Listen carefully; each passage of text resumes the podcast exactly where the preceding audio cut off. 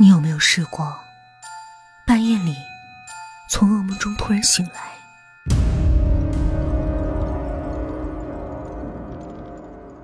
妈妈的故事告诉我，醒来后最好别睁眼。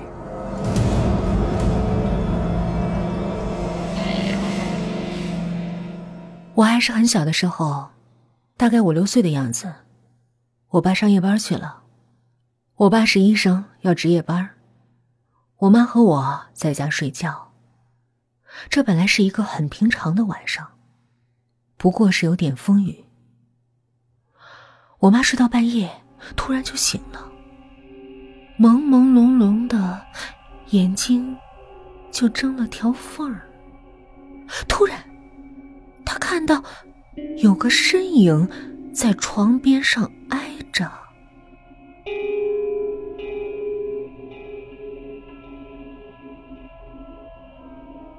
努力的辨认着，站着的是个老头，穿着八十年代特别常见的那种没有袖子的白褂子，还拄了个拐杖。我妈顿时睁大了眼睛，定睛一看，却什么也没有了。第二天，她仔细回想了一下昨晚的所见。就问了问周围的邻居，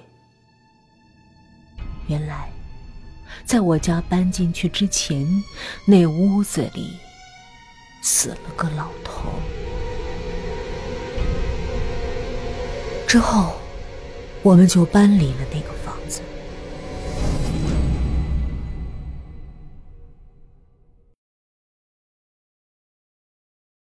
还有一个故事，是我们初中一个班长的。我们班的班长是个四平八稳的女孩子，就是很班长的那种人。每个班都应该有那么个人物吧？做事很稳健，对待同学有官架子，说话的时候也很正统，典型的就是中国教育制度下的模范人物。故事的主角是他。听说的时候，我也挺意外的，怎么会有鬼怪敢招惹我们眼中的正气女？正气女读小学的时候。住在青龙场。那个时候觉得挺市郊，挺农村的，现在不过就是个二环嘛。正气女有段时间精神差得很，一个干部同学怎么能这样呢？这样会影响学习的。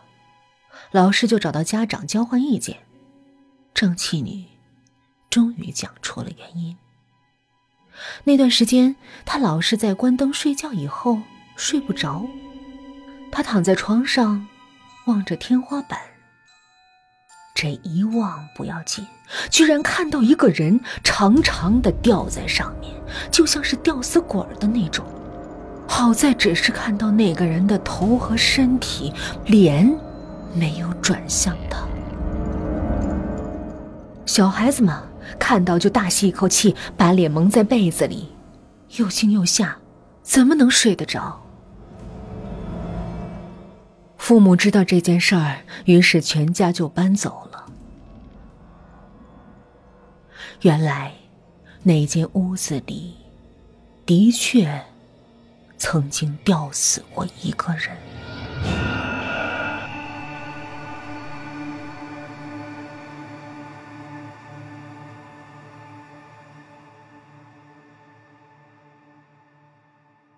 好了，这就是今天要讲的故事。如果你也有故事要跟语音分享的话，欢迎添加语音的个人微信：y y f m 幺零零四，期待您的来访。